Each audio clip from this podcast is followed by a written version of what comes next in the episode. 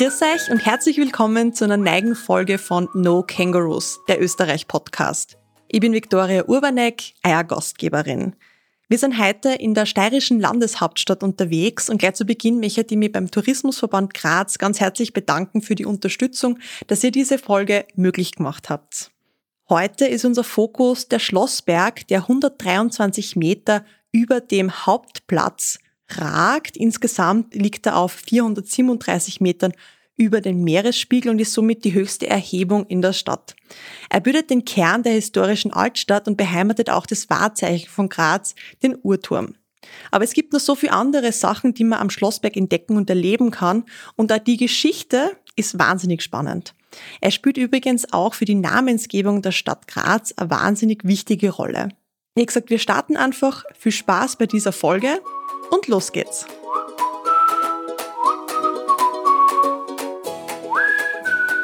Nach einem herrlich langen Wochenende in Graz nehme ich mit der Graz-Kennerin und Stadtführerin Sigrid Alba im Parkhotel eine neue Folge für No Kangaroos auf.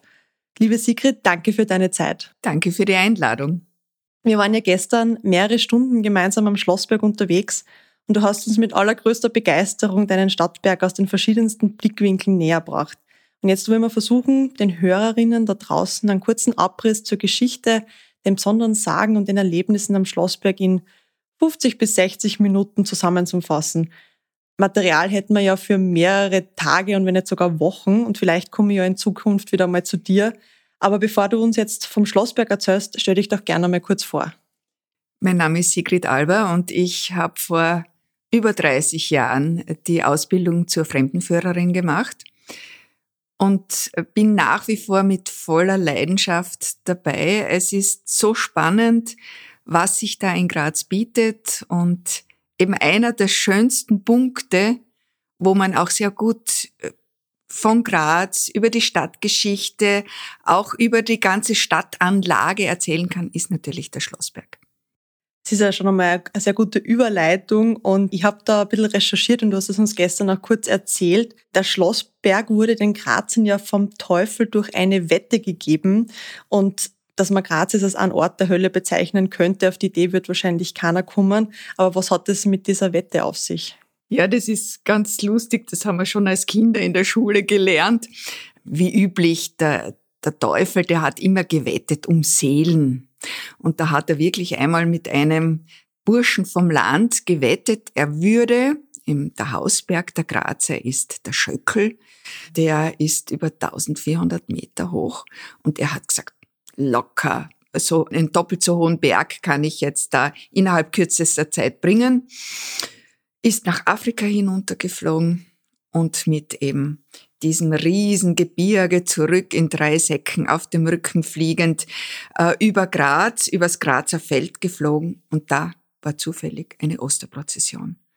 Und zu Ostern hat er keine Macht über den Menschen. Und daher hat er gewusst, er hat die Wette verloren und hat diese Säcke mit dem Gebirge auf den Boden geschleudert und daraus wurden eben der Schlossberg und zwei kleinere Berge aber das ist eben die Sage vom Schlossberg, von der Entstehung durch den Teufel.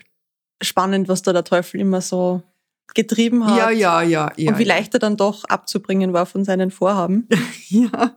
Wann ist denn der Schlossberg zum ersten Mal besiedelt worden? Was kann man da sagen? Ja, das ist sehr, sehr schwer. Es, es gibt natürlich Funde schon aus der Urnenfelder Zeit. Ähm, man vermutet, dass so mit der Befriedung äh, des Ostens nach ähm, so der Schlacht am Lechfeld äh, im 10. Jahrhundert dann so richtig es zu einer Besiedlung gekommen ist, dass man da so eine Burg hinaufgesetzt hat, wo genau man vermutet so ein Bereich der Sporgasse, also im östlichen, äh, im, sagen wir besser, südöstlichen Bereich des Schlossbergs. Naja, und dann ist nachgewiesenermaßen um elf Uhr sicher schon oben auf dem Plateau ein Palas gestanden. Ja, und eine kleine Kapelle hat's gegeben, aber sonst halt noch nicht wirklich, so wie in der späteren Form. Und wann ist der Berg dann das erste Mal zu einem Schlossberg geworden, dass da oben wirklich was befestigt wurde? Ja, es ist dann natürlich im, im 16. Jahrhundert hat es dann so eine richtige Burgen- und Befestigungskette am Ostrand der Lande gegeben. Und ähm, ja, man hat dann einen italienischen Baumeister und italienische Militärarchitekten damit beauftragt, für die Habsburger diese Riesenbefestigung auszubauen. Und da war dann eben wirklich oben eine gewaltige Anlage. Und wegen dieser Befestigungsanlage hat ja auch dann Graz ihren Namen bekommen. Ja, das ist noch das vor dem 16. Mhm. Jahrhundert natürlich, das war bei der ersten Burg. Und Gradetz, kleine Festung, kleine Burg, das ist genau die Bezeichnung für diese kleine Burg gewesen, die zuerst dort war. Und da war nur diese Burg und dann war ein kleiner Marktplatz, eine Burguntersiedlung, ein paar Häuser und so hat's begonnen. Wobei sich die Historiker streiten, ist es jetzt 1128, da ist Graz zum ersten Mal urkundlich erwähnt, ist es ein bisschen früher oder stimmt das alles äh, gar nicht? Und Graditz ist slowenisch, oder? Genau, das ist, ähm, da war eben so, im Zuge der Völkerwanderung sind Alpenslawen und Awan im Trost der Awan hier in dieses Gebiet gekommen und dadurch sind viele Flur-, Orts- und Flussnamen äh, slawischen Ursprungs. So eben auch unser Name. Gradetz, Graz. Und man hat sie dann damals, glaube ich, mit TZ noch geschrieben, oder? Da hat es ganz viele verschiedene äh, Schreibweisen gegeben. Eine war sogar Grätz, mhm. ja, das ist durchaus üblich gewesen. Dann hat einer gesagt Grätz, so Grätz, geratet es oder mhm. geratet es nicht das war so eine Wortspielerei, aber es hat ja nicht diese gängige Rechtschreibung in früherer Zeit gegeben. Mhm. Die Burg war eine wirklich mächtige Befestigungsanlage und ist ja nie erobert worden und steht heute sogar im Guinness Buch der Rekorde. Ja, es, es ist unglaublich, dass diese Befestigung, so gewaltig sie war, so exponiert wie sie war, nie, nicht einmal vor den Franzosen nicht belagert wurde. Es war eben die Zeit der Osmanen, deswegen war dieser gewaltige Ausbau und der Einbezug der alten, ja, mittelalterlichen Burg notwendig. Und wir waren nicht das Ziel. Das Ziel der Osmanen war eben Wien. Und wir waren am Weg und mussten sie nach Möglichkeit zurückhalten. Zu einer ersten richtigen Belagerung hat es dann erst später, ist es erst später gekommen zur Zeit der Franzosenkriege 1809. Und da ist dann leider die Burg, die ganze Anlage geschliffen worden, aber eben nicht eingenommen worden. Wie war diese Belagerung und wieso haben es dann diese, diesen ganzen Berg quasi geschliffen oder fast den ganzen Berg. Also das war, das war gewaltig. Man muss sich vorstellen, oben sind ein bisschen über 900 Soldaten gewesen und unten über 5000 französische äh, Soldaten. Und es war ja schon in, in den Jahren davor, war ja schon Napoleon in Graz gewesen und der hat sich diese Festung zeigen lassen und hat gesagt, ach, das ist eine Bruchbude, da brauchen wir uns gar nichts denken, weil die war damals schon ein bisschen in die Jahre gekommen. Aber ein sehr wagemutiger Major namens Hacker hat dann gesagt, wir geben die nicht kampflos aus. Die Stadt wurde den Franzosen übergeben, die Festung wurde eben verteidigt und konnte trotz gewaltiger Übermacht nicht eingenommen werden. Also es wurde gewaltigst bombardiert. Letztendlich ist der ganze Krieg gegen die Franzosen für die Österreicher allgemein schlecht ausgegangen und der Napoleon soll persönlich bestimmt haben, dass die Festung in Graz geschliffen werden muss. Und so ist es dazu gekommen, dass sie geschleift wurde und dem Erdboden gleich gemacht wurde. Das hat er sich ausbedungen im Friedensvertrag. Und die Grazer haben dann die letzten Gulden und Kreuzer in einer Straßenkollekte äh, zusammengekratzt, kann man sagen, und haben damit zwei wichtige Bauten auf dem Schlossberg errettet. Und zwar unser heutiges Wahrzeichen, den Uhrturm und den Glockenturm. Zum Glockenturm und zum Uhrturm kommen wir dann später noch zu sprechen. Wieso ist denn die Burg später nicht nochmal wieder aufgebaut worden? Naja, also man muss sich vorstellen, die Leute waren damals total verzweifelt. Verlorener Krieg, wahnsinnige Reparationszahlungen. Und die erste Reaktion war, dieser Berg, jetzt gehört er zur Stadt, zuerst hat er gar nicht dazugehört, den bazillieren wir jetzt. Und Gott sei Dank ist es dann zu einem Umdenken gekommen. Und es hat einen neuen Divisionskommandanten in Graz gegeben, so in den 1830ern, mit dem Hobby Gartenarchitektur. Und der hat dann diesen Trümmerhaufen dort gesehen und hat gemeint, man sollte daraus so quasi einen Erholungsort, einen Garten äh, für ganz Graz machen. Und das ist dann auch geschehen. Und das ist super gelungen. Wir profitieren heute noch davon. Absolut. Geschichtlich hat es am Schlossberg auch einmal ein Gefängnis gegeben. Wo war denn das beheimatet? Naja, es, es hat natürlich auf einer Festung immer auch Verliese gegeben. Und es hat verschiedene Gefängnisorte gegeben. Für die Prominenten zum Beispiel der Glockenturm. Dann hat es noch ein großes Gefängnis gegeben, das allergrößte. Das war in äh, unterirdischen Anlagen einer Bastei, der heutigen Stall- oder Alarmbastei. Und das war Raum für über 300 Gefangene, die natürlich auf nackten, kahlem Felsboden mit ein bisschen Stroh bei Wasser und Brot darben mussten. Es wurden auch politische Gefangene dort, Gefangene dort untergebracht. Und das war bis zur Zeit von Kaiser Joseph II. Und letztendlich wurde dann, wurden alle Gefangenen verlegt, und zwar in die Kalau, mhm. in das ehemalige Lustschloss und Jagdschloss der Habsburger in den südlichen Murauen. Das war dann ein ordentliches Upgrade. Genau, das war ein richtiges Upgrading. Wenn wir dann jetzt noch ein bisschen weiterspringen, 1894 ist die Schlossbergbahn eröffnet worden. Das ist ja keine Zahnradbahn, wie immer fälschlicherweise behauptet wird. Das war dann quasi einer der ersten Zugänge quasi auf den Schlossberg als Freizeitbeschäftigung. Wenn es jetzt keine Zahnradbahn ist, was, was ist das denn dann? Ja, es ist eine Standseilbahn. Es sind zwei Waggons, äh, die eben nebeneinander hinauf und hinunter gezogen werden. Äh, früher ursprünglich mit Dampf betrieben und dann recht bald elektrifiziert wurde. Die Zahnräder gibt's schon, aber die sind reine Notbremsen. Wir haben jetzt schon die dritte Version an Waggons auf dem, bei der Schlossbergbahn. Sehr modern designt. Graz ist ja UNESCO City of Design. Und die erste Version ist nebenbei gesagt zu finden im Technischen Museum in Wien.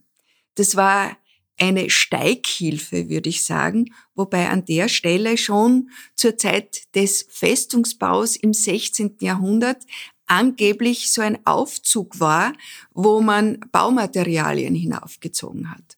Man kann ja zur Schlossbergbahn nur dazu sagen, dass man die verwenden kann heute mit dem ganz normalen Öffis-Ticket, oder? Ja, das gehört zur, äh, zum Bereich der Holding Graz-Linien oder der Graz-Linien. Und das ist ganz praktisch weil man kann da äh, eben mit einem Ticket durch ganz Graz fahren und auch die Schlossbergbahn benutzen. Und jetzt noch einmal fast zwei Jahrhunderte zurück. Ähm, du hast uns gestern äh, erzählt, dass der Schlossbergplatz lange Zeit privat war. Wie war das damals und seit wann ist der Platz überhaupt öffentlich zugänglich? Ja, ja, man muss sich vorstellen, dieser nackte kahle Fels mit der Festung oben wurde natürlich beschützt und es hat möglichst wenig Zugänge gegeben. Aber es hat immer eine Besiedlung unten am Fuße des Schlossbergs gegeben, mit einem Anteil am äh, unteren Bereich der Felsen. Da sind dann wunderschöne Gärten entstanden. Und ein Bereich, äh, wo heute der Schlossbergplatz sich befindet, war im Besitz des äh, Zisterzienserstiftes Rhein, die dort ihren Stadthof hatten. Und natürlich haben die da eine Art Klostergarten gehabt, haben vorhin auch eine Mauer, weil sie wollten ja abgeschieden sein, eine Mauer aufgezogen.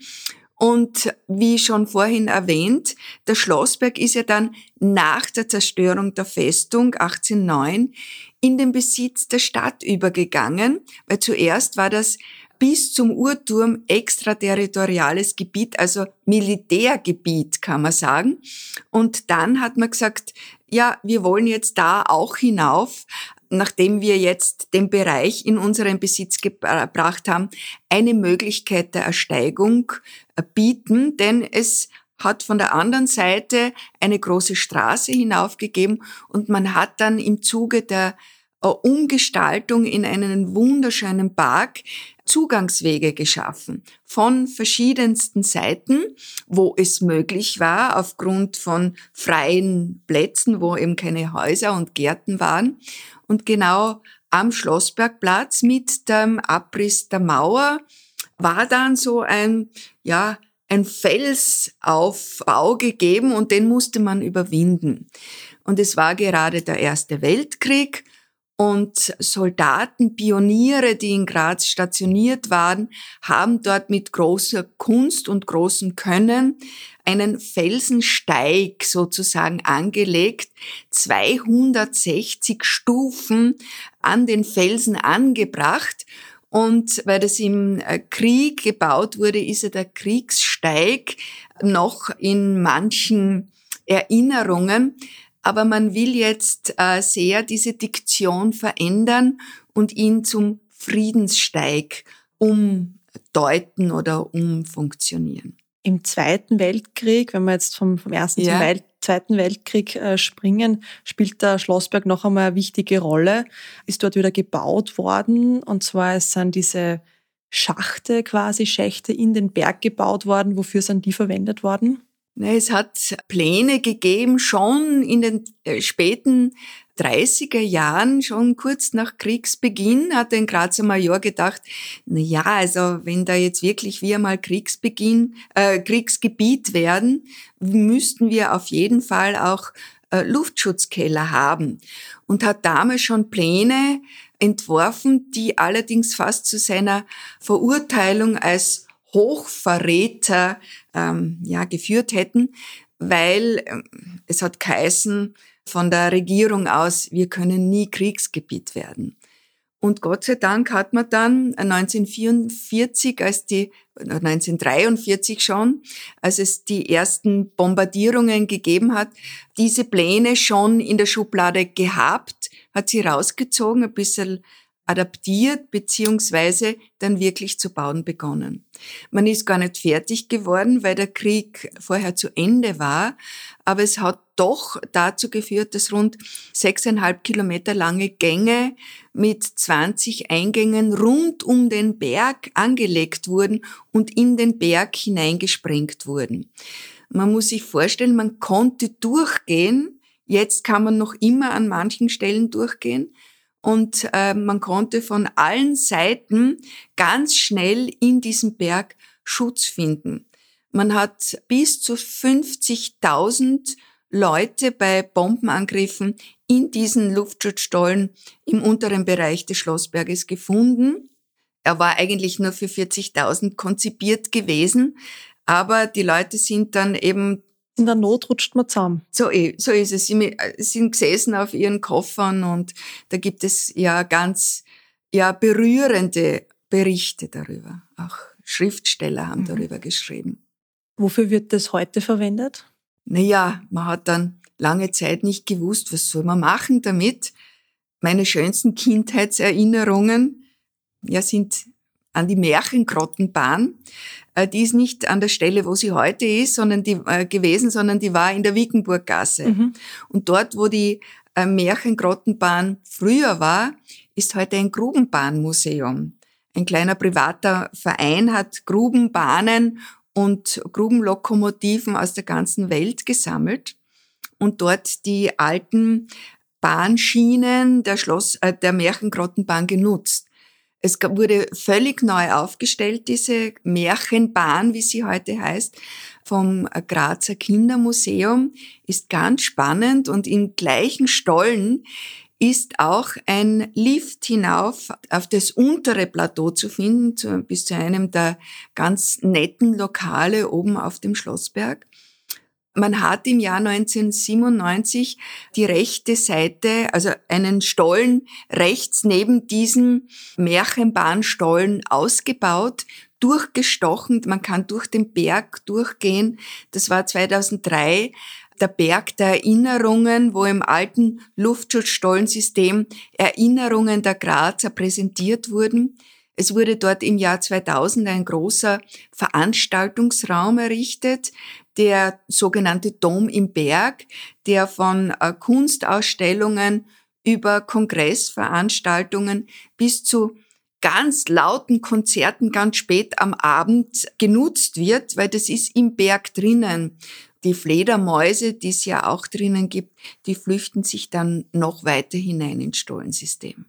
Dann kommen wir wieder, nehmen wir quasi jetzt virtuell den Lift ja. auf, den, auf den Schlossberg und wenn man da aussteigt, steht man eigentlich vor dem Uhrturm. Genau. Und es gibt ja zahlreiche Bauten und der Uhrturm ist ja, wie gesagt, das Wahrzeichen der Stadt. Und äh, seit wann gibt's den Uhrturm überhaupt und seit wann wird, zeigt der den Grazern die, die Zeit an? Ja, also der Uhrturm ist unser Wahrzeichen, unser geliebtes Wahrzeichen, genauso wie der Schlossberg, so quasi das das Herz der Stadt ist und jeder einmal hinaufgehen muss. Und man muss auch zum Uhrturm gehen und man muss sich fotografieren lassen mit diesem sehr, ja, ich würde sagen, mittelalterlichen Turm im Hintergrund. Es war sicher im 13. Jahrhundert dort schon ein Turm gewesen und im 16. Jahrhundert hat sich dann der Magistrat, also die Vertretung der Bevölkerung entschlossen, der Stadtbevölkerung entschlossen, dort oben eine Uhr anzubringen, damit die Grazer wissen, wann es was geschlagen hat. Und äh, diese Uhr ähm, ist ja eigentlich heute noch vorhanden. Die wurde dann halt äh, mit einem neuen Uhrwerk versehen im 18. Jahrhundert, ist dann zur Franzosenzeit im Rathaus so quasi äh, gerettet aufbe oder sicher aufbewahrt worden und hat dann eben wieder nach dem Einbau in alle Richtungen die Zifferblätter erhalten und funktioniert heute ganz exakt weil es angeschlossen, diese Uhr angeschlossen ist an die Atomuhr in Frankfurt. Also die Zeit stimmt. Es ist sehr, ja, antik, das Uhrwerk, wie gesagt, aus dem frühen 18. Jahrhundert. Und es ist ganz spannend, das zu sehen und auch zu hören, wie dieses Uhrwerk dann die Zeiger weitertreibt im äußeren Bereich. Innen gibt es auch drei ganz große Gewichte ähm, mit je, jeweils 500 Kilogramm, die dann immer wieder hochgezogen werden, automatisch mit einer kleinen Elektromaschine und dann wieder hinuntergehen und so eben das Uhrwerk auch antreiben. Wie groß muss denn so ein Ziffernblatt sein, damit man das auch von unten sieht? Es ist unglaublich. Es ist 5,20 Meter im mhm. Durchmesser und der große Zeiger hat 2,70 Meter Länge und wiegt 60 Kilo. Und der kleinere hat immerhin noch 1,50 Meter und wiegt 40 Kilo. Also es ist ganz schön, was der Uhrturm da zu tragen hat. Und er ist auch sehr ja, eigenartig, nicht nur durch die Form, sondern es befindet sich auch noch ein hölzerner Rundgang im oberen Bereich und so quasi unter dem Dachansatz, kann man sagen. Quasi. Genau, ja, so ist es.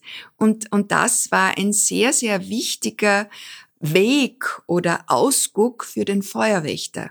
Der musste ja von oben hinunterschauen auf die Stadt und die Bevölkerung alarmieren, wenn es wo gebrannt hat und gleich anzeigen, in welcher Richtung es gebrannt hatte.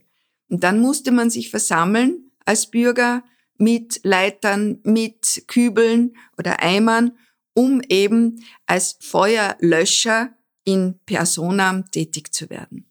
Am Ziffernblatt ist ja ein, eine Zeit, ist ja ein bisschen kreativer dargestellt, also nicht so nach dem originalen, den römischen Zeichen, nämlich die Nummer 4. Ganz die ist genau. nämlich nur in, in 4-1, in 4-1er dargestellt Ja, ja. und nicht in das IV. Ja. Wieso ist denn das? das hat sich so eingebürgert. Also das äh, so richtige Erklärung dafür habe ich noch nicht gehabt. Vielleicht war es für die Leute einfacher zu lesen.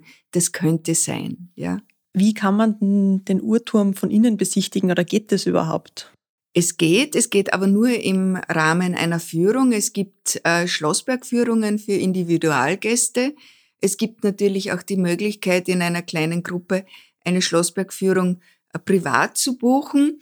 Und dann sind wir Graz Guides, wir Austria Guides, wie wir eigentlich alle heißen, äh, dazu befugt, mit Schlüsselgewalt aufzusperren und äh, die Leute hineinzuführen und das Ganze näher zu besichtigen. Darf man dann auch noch in, diesen, in diese Hutkrempe rein oder ist das nicht mehr erlaubt? Leider. Also Sie haben vor einigen Jahren den Schlossberg, äh, Entschuldigung, den, den Uhrturm, haben Sie vor einigen Jahren renoviert. Und damals hat man dann überlegt, wir Austria Guides haben gesagt, na, das wäre ja toll, wenn wir jetzt da hinein dürften. Aber es ist aus statischen Gründen zu unsicher und nicht gestattet. Aber hat man in der Vergangenheit rauf dürfen? Also ich kann mich nicht erinnern, es war ab und zu möglich, aber nicht bei normalen Führungen. Ich kann mich nämlich erinnern, ja. ich war, glaube ich, in der Volksschule, haben wir mal einen Ausflug gemacht nach Graz und ich, ich meine mich zu erinnern, dass wir schon in dieser Krempe außen drinnen waren. Vielleicht war das eine Sonderführung oder vielleicht ja, geht's ja. mit, mit kleinen Menschen leichter als mit Erwachsenen. Ja, ja, ja, genau. Nein, es war, es ist eben nur möglich gewesen, soweit, seitdem ich als Fremdenführerin arbeite, dass man da zum Beispiel mit einer Person, die äh, Fotografien machen wollte, dass man da eine Sondergenehmigung hatte. Mhm. Aber sonst eben, wie gesagt, es ist statisch nicht daraufhin berechnet, dass mehrere Leute gleichzeitig sich dort oben bewegen. Aber man kann quasi auf diese erste Ebene hinein, wo, genau. wo die ganzen Rädchen sich drehen ja. und man dann ja. wieder auf die Uhr schauen muss, wann ist ja. Viertel, beim Viertel schlägt die Uhr ja, ja auch. Genau. Ähm, ja. Ganz spannend, ja. was da sich ja. alles bewegt und jedes ja. Rädchen so in sich greift, in der allergrößten Selbstverständlichkeit und man weiß gar nicht, was da alles eigentlich vor sich geht. Ja, ja, es ist unglaublich, wie, wie gut das, ja, wie du gesagt hast, alles ineinander greift und auch mit außen verbunden ist. Nämlich auf allen vier Seiten. Auf allen vier Seiten. Und es gibt auch drei Glocken am Uhrturm, was manche gar nicht so richtig wissen. Die jüngste davon verbunden mit dem äh, Rundgang, mit der Krempe, wie du es mhm. schön sagst, wo der Feuerwächter dann schnell so ein kleines Glockerl ziehen konnte, damit die unten wussten, jetzt äh, brennt's irgendwo. Und dann gibt's noch eine Stundenglocke und eine Viertelstundenglocke. Eine große und eine kleine. Im Jahr 2003 ist ja in Graz wahnsinnig viel passiert und am Schlossberg hat der Uhrturm ja einen Schatten bekommen. Viele erinnern sich dran, das war jetzt vielleicht gar nicht so das, wo man sich gedacht hat, dass man da so stolz drauf ist, oder es war, war glaube ich, ein bisschen um, war nicht ganz klar, was dieser Schatten sein soll, ja. Und dann, wie der Schatten dann weg war, hatten eigentlich, haben ihn sehr viele Menschen vermisst. Was war denn dieser Schatten und was, was war denn 2003 in Graz? Ja, also 2003 ich erinnere mich wirklich mit Freuden daran zurück. Es war eine unglaublich gute Stimmung und es ist damals zum Kulturhauptstadtjahr dem Projektverantwortlichen gelungen, die Bevölkerung mit einzubeziehen. Man hat neue Bauten errichtet, wie zum Beispiel das Kunsthaus das man vom Schlossberg ganz besonders gut sieht. Aber es hat auch an gewissen Punkten äh, temporäre Installationen gegeben. Und eine dieser temporären Installationen war der Uhrturmschatten. Der Markus Wilfling, Wilfing, der Künstler, wollte was ja Besonderes damit ausdrücken. Er wollte kritisch hinterfragen, so manches. Eben, dass Graz auch Schattenseiten hat, das eben durch den Uhrturmschatten gezeigt wurde. Es war aber zugleich auch ein Spiel mit der Wahrnehmung. Denn man hat diesen Schatten nicht von überall her gesehen, beziehungsweise manchmal mehr, manchmal weniger, eben wie gesagt bis zu gar nicht. Er musste aber leider verschwinden, obwohl er unglaublich spannend war und eigentlich darauf hinweist auch, was Graz ist oder hat, eine sehr moderne Seite. Und diese Schattenseite oder moderne Seite oder was auch immer, musste dann abgebaut werden und wurde beim Eingang, Eingangs- oder Einfahrtskreisverkehr eines Shoppingcenters südlich von Graz aufgestellt. Jetzt also er ist erhalten. Er ist erhalten, jetzt sehen wir ihn heute von der Autobahn aus, wenn wir nach genau. Graz einfahren aus dem Süden. Und wenn wir jetzt gerade quasi das eine Gebäude, die eine Baute besprochen haben, die noch die Bevölkerung quasi frei gekauft hat von den Franzosen, reden wir doch noch kurz über den Glockenturm. Ja. Du hast uns gestern erzählt, dass, die, dass der Glockenturm erbaut wurde um die Glocke herum quasi. Und ja. jedes Stockwerk, wie kann man sich das vorstellen? Das war Also das hat mich immer schon fasziniert. Da hängt jetzt eine Glocke drinnen in diesem Glockenturm. Es ist ein richtiger Campanile zu einer Kapelle, die nicht mehr steht, ja, die eben leider ja durch die Zerstörung der Festung dann auch dem Untergang geweiht war. Das war die, das war die Thomaskapelle, ja. Am Walde, oder hast du gesagt? Äh, ja, in alten Berichten steht St. Thomas im Walde, ja. Und heute lustig. sieht man die Mauerwerke ja. noch und äh, Gebüsche. Ja, genau so ist Der es. Wald ja. holt sich zurück. Der holt sich zurück, ja, das ist ganz lustig. Na, da haben die Franzosen eben äh, das Kupferdach abgedeckt, mitgenommen und irgendwie offensichtlich im Schockzustand hat niemand da ein neues Dach hinauf gebaut und dadurch ist es innerhalb kürzester Zeit verrottet. Gut, zum Campanile, zum Glockenturm. Der ist 34 Meter hoch. Man stelle sich das vor, 34 Meter. Und dann hat man gedacht, wir brauchen jetzt eine Glocke.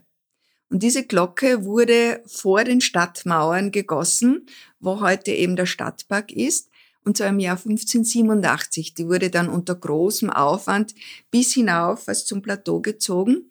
Und italienische Baumeister, die eben oben als Festungsbaumeister tätig waren, haben eben diesen Turm errichtet. Und die lichte Weite der Glocke ist so quasi mit der Innenkonstruktion des Turms, wie sollte man sagen, konform. Das heißt, sie wurde so quasi mit dem Turm hinauf gebaut und immer wieder neu aufgebockt und weiter hinauf gezogen und hat diesen Turm seither nie mehr verlassen. Der Turm ist 1588 errichtet worden. Wenn man hineingeht, und auch das ist möglich mit Führung, ist eine ganz enge Wendeltreppe, äh, die eben schon beweist, da geht keine Glocke durch. Und die ist in der Mitte hinaufgezogen worden. Man hat dann später natürlich verschiedene Etagen innen eingebaut, so dass man das nur mehr im Keller erkennt. Und das Kellergeschoss heißt ja so quasi auch Bassgeige, war auch ein angeblich als fürchterliches Gefängnis genutzt worden. Und diese Glocke hat ja auch mehrere Tonnen. Ja, die hat über 4,6 Tonnen, wurde früher mit vier starken Männern oder durch vier starke Männer in Bewegung gesetzt. Jetzt macht es ein kleiner Elektromotor. Es ist immer ganz lustig. Und die schwingt eine Viertelstunde nachdem sie 101 Schläge von sich gegeben hat. Jetzt kann man sich zu Recht fragen, wieso 101 Mal? Und du hast uns gestern drei Möglichkeiten genannt, äh, wo diese Zahl abgeleitet wird. Was war denn das? Ja, es, es hat natürlich irgendwann einmal ist die Legende gegeben, ich sage jetzt extra Legende, sie wäre aus 101 erbeuteten osmanischen Kanonen gegossen worden. Das war natürlich ein völliger Unsinn, haben dann Historiker bewiesen. Die Wahrscheinlich wären, erstens vom Material her. Ja, genau. Und, und vor allem äh, diese Menge, das wäre angeblich gar nicht in diesem Tross mitgeschleppt worden. Dann hat manche gesagt, und das ist natürlich sehr schlüssig, dass es 101 Salutschüsse gibt bei der Geburt eines männlichen Thronfolgers. Das ist sicher sehr schlüssig ich habe dann eine andere Version gehört, die für mich persönlich sehr schlüssig wäre. Es gibt ja das Angelus-Gebet. Die Leute waren sehr gläubig. Man hat den Engel des Herrn gebetet, eben zu besonderen Anlässen, vor der Arbeit, nach der Arbeit, zur Mittagspause. Und das ist genau die Länge, die diese Glocke da ihren Klang ertönen lässt.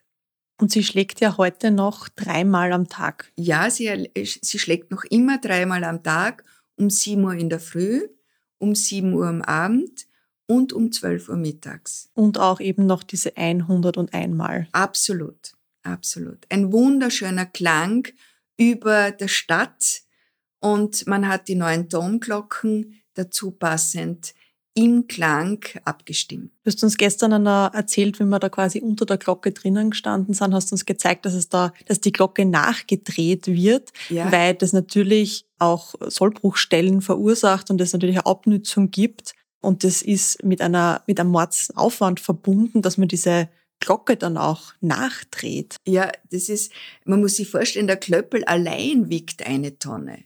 Der ist aber jetzt, neu, gell? Hast der, du gesagt? Der ist neu, weil irgend von, vor einigen Jahren schon ist aufgrund wahrscheinlich von Materialermüdung der alte Klöppel am Boden gelegen und man musste dann einen neuen anfertigen lassen.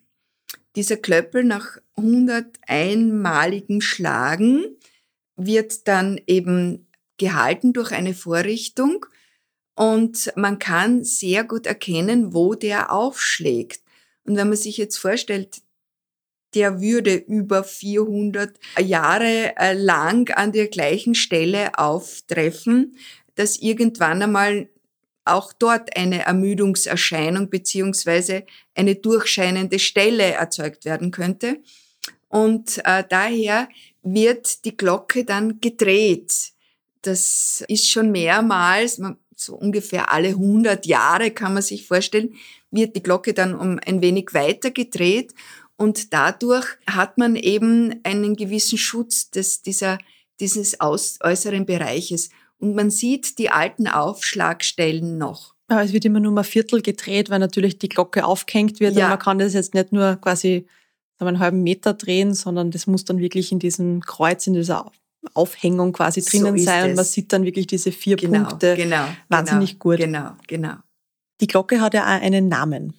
Also im Volksmund heißt sie Liesel, weil es hat einmal oben in der mittelalterlichen Burg hat es eine Schlosskapelle gegeben, die der heiligen Elisabeth geweiht war.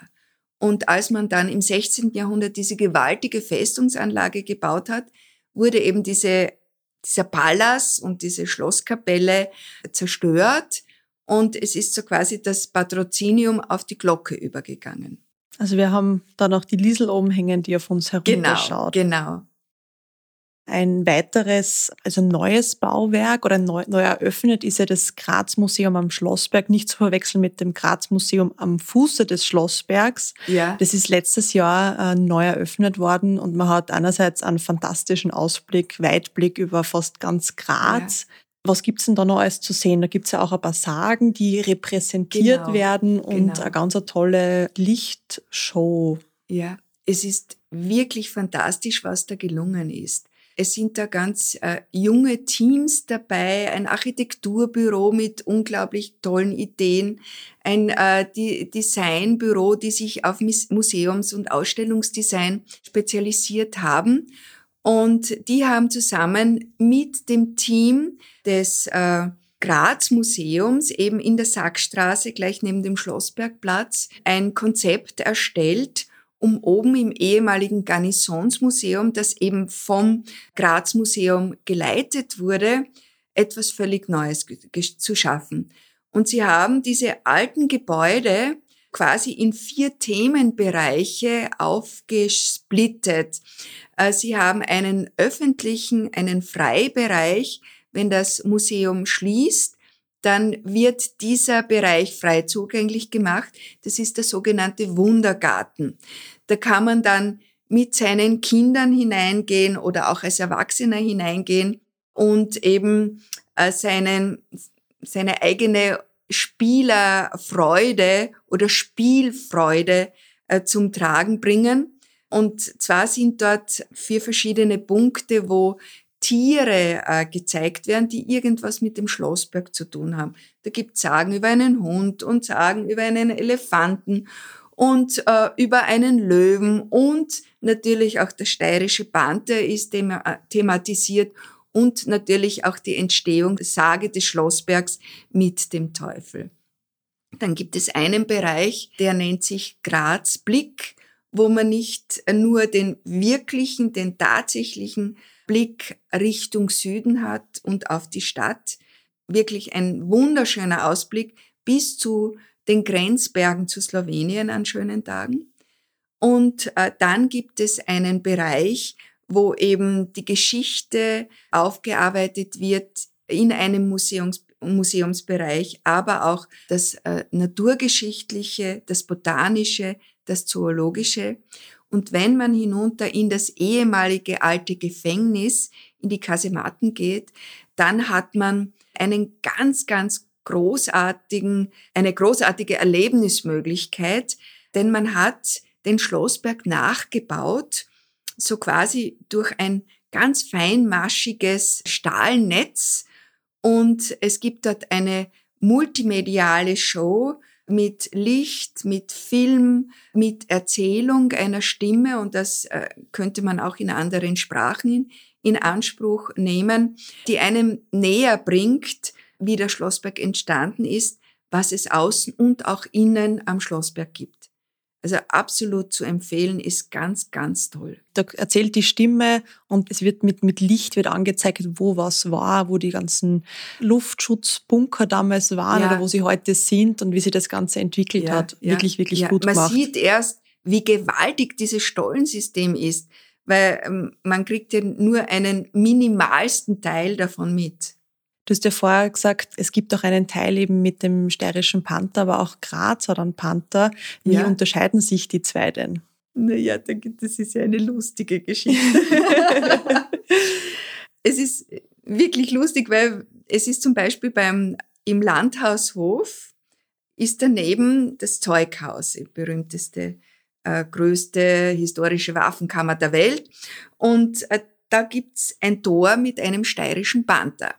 Aber das bitte ist der gezähmte steirische Panther. Äh, du lebst ja in Oberösterreich genau. und eigentlich ist uns ja der steirische Panther von heutigen Oberösterreich übermittelt worden. Die Traungauer, die Grafen von Steyr, äh, sind hinuntergekommen, heruntergekommen zu uns und haben im Laufe der Zeit als Namensgeber agiert. Wir waren die Magdergrafen von Steyr ab dem 12. Jahrhundert und ihr Wappentier wurde unser Wappentier.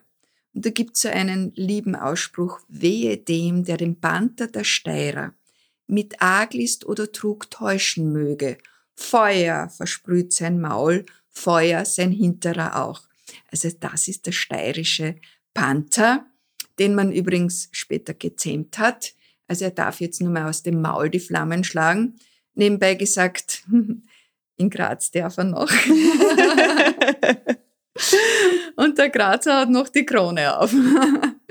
ja, dieses Tor ist wirklich wunderschön. Ja, das kann man ja, sich auch ja, äh, einfach anschauen. Da braucht man, man geht einfach in den Landhaushof, Landhaushof und man genau. sieht es. Und wenn man, wenn es dann gustet, kann man sich in den Landhauskeller reinsitzen. Und das genau, ist ganz, genau. ganz gemütlich die, jetzt haben wir noch ein paar lustige Fakten, die wir noch so zusammengetragen haben. Und zwar, der Schlossberg hat sich ja der neuen deutschen Rechtschreibung widersetzt und wird wie geschrieben?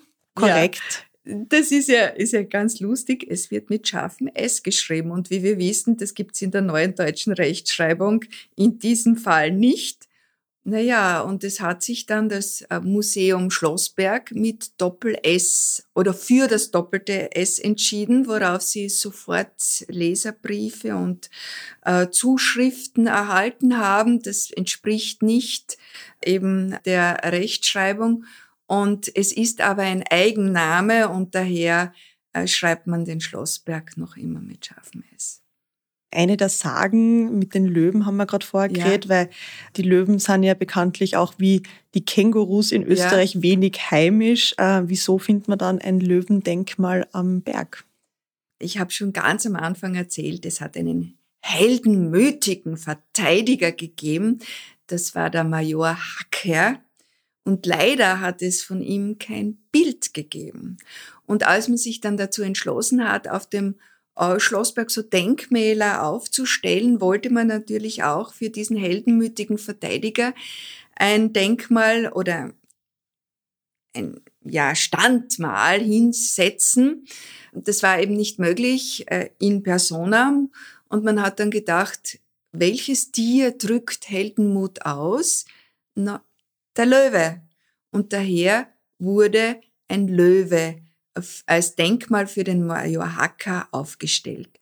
Und zwar ist es ganz oben auf dem Plateau, an der höchsten Stelle des Schlossbergs, ist eben dieser Löwe zu finden. Ist übrigens schon die zweite, die zweite Version, denn die erste wurde eingeschmolzen. Und äh, nach dem Zweiten Weltkrieg hatte man dann äh, die Aufgabe, einen neuen Löwen dort äh, hinzusetzen.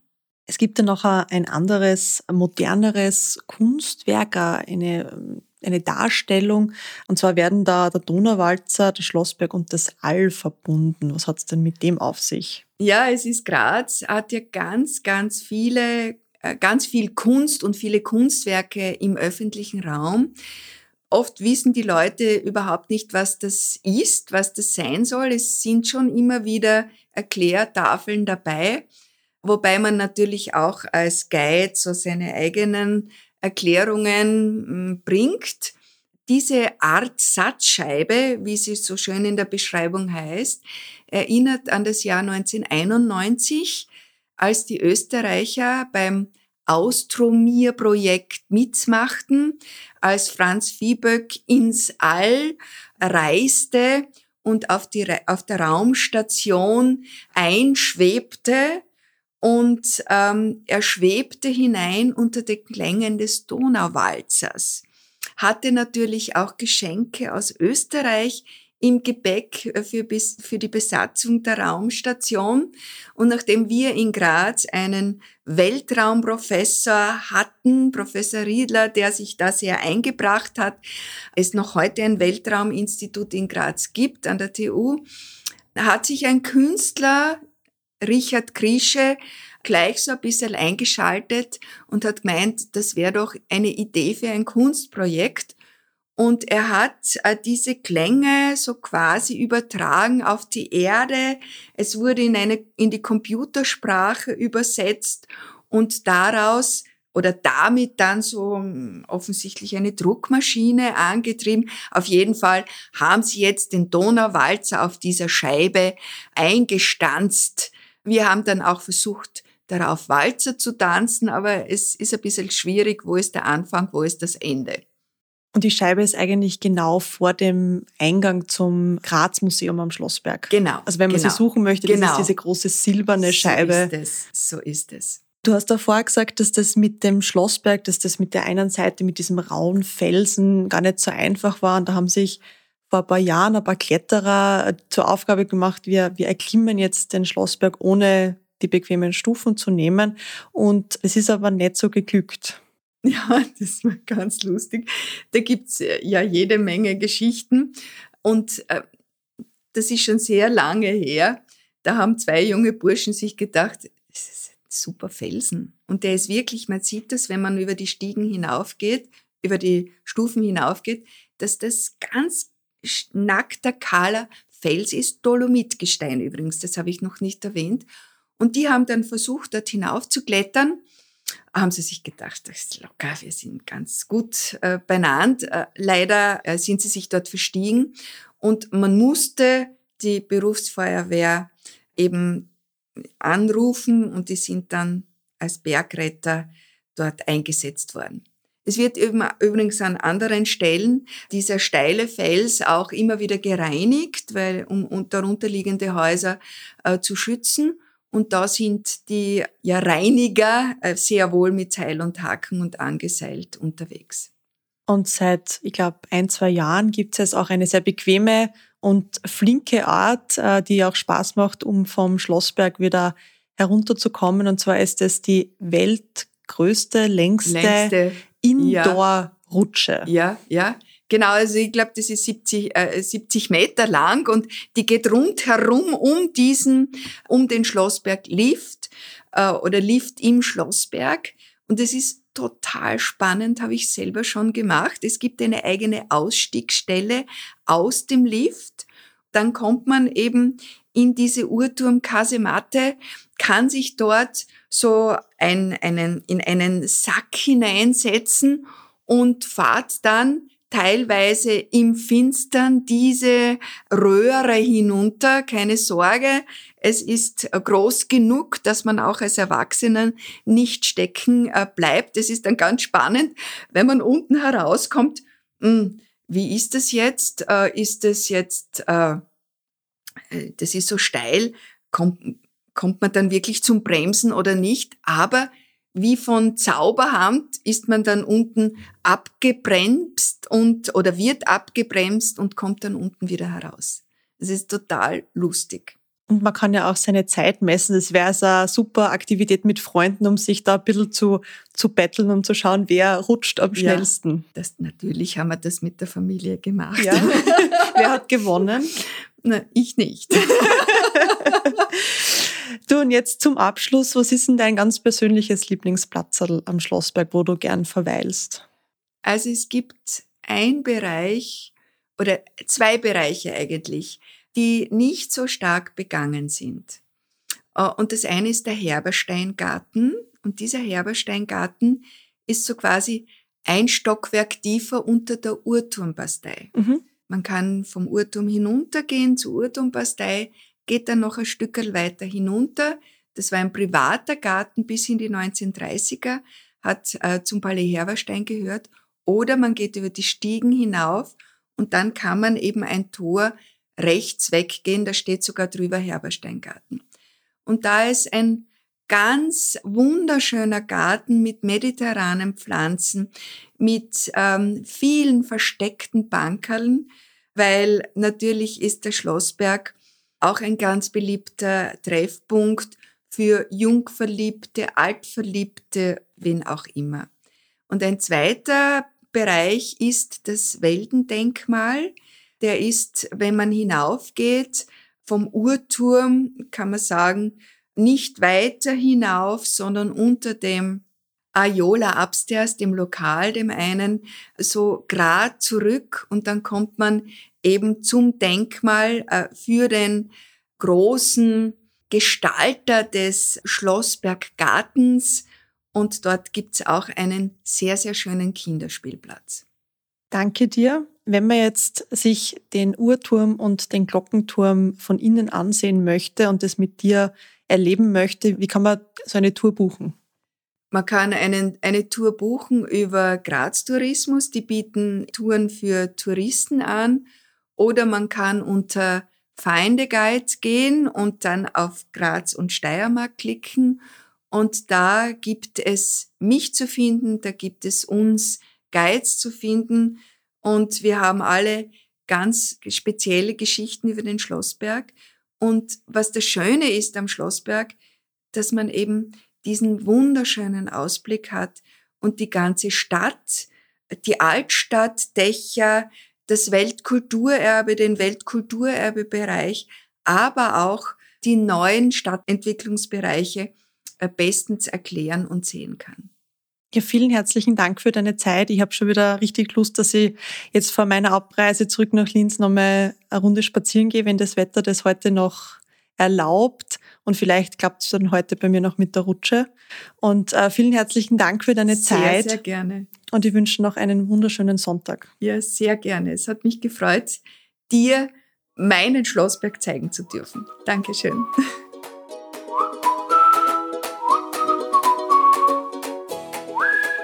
Als Exilsteirerin in Oberösterreich freut es jetzt natürlich umso mehr, dass mein Heimatbundesland jetzt endlich vertreten ist am Podcast.